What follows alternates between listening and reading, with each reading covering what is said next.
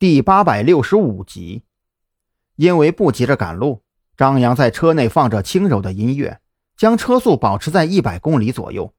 路上的一处服务区风景秀丽，张扬还特意将车子开进服务区，停歇了半个多小时。这么耽搁下来，等他俩赶到江城市的时候，已经是晚上六点出头了。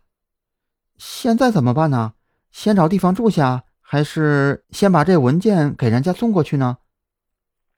蓝雨桐抬头看了看只剩下最后一线的夕阳，面色颇有些无辜。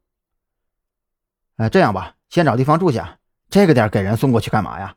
明天早上吧，咱们早点起，先送文件，然后去找找那个人造雪场。张扬没有任何犹豫，将在路上已经做好的决定说了出来。蓝雨桐没有反对，直接掏出手机，开始在某团上寻找合适的住处，并没有发生只剩下一间房之类的狗血剧情。俩人花了五百块，在一家连锁酒店订了紧挨着的两个房间。江城市毕竟是刚提升至县级市，街道上到处都是招商引资的标语，可实际上。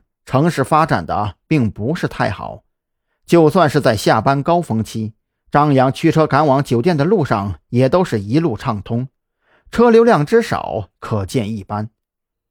到了地方之后，张扬将车子停好，将文件随身带着，就去前台取了房卡。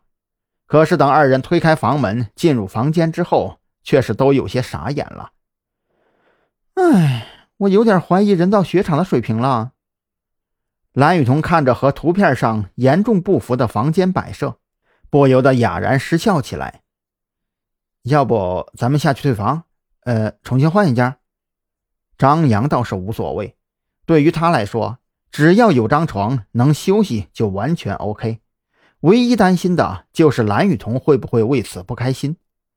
蓝雨桐一眼就看出了张扬的担忧，轻笑着摆了摆手：“哎，算了，不用了，咱们又不是常住。”再者说了，就一路上看到的情况啊，换一家也未必能好到哪里去呢。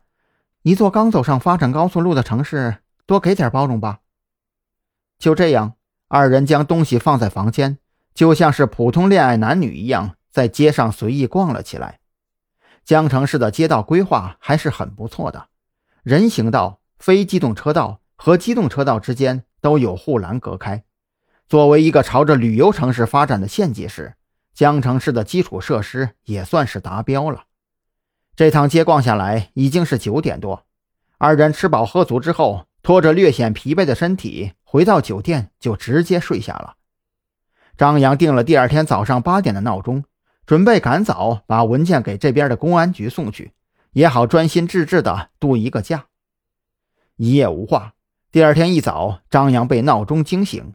活动了一下酸痛的脖颈之后，他忽然皱起眉头。奇怪了，怎么睡了一晚上，反倒感觉更累了？难道是我认床了？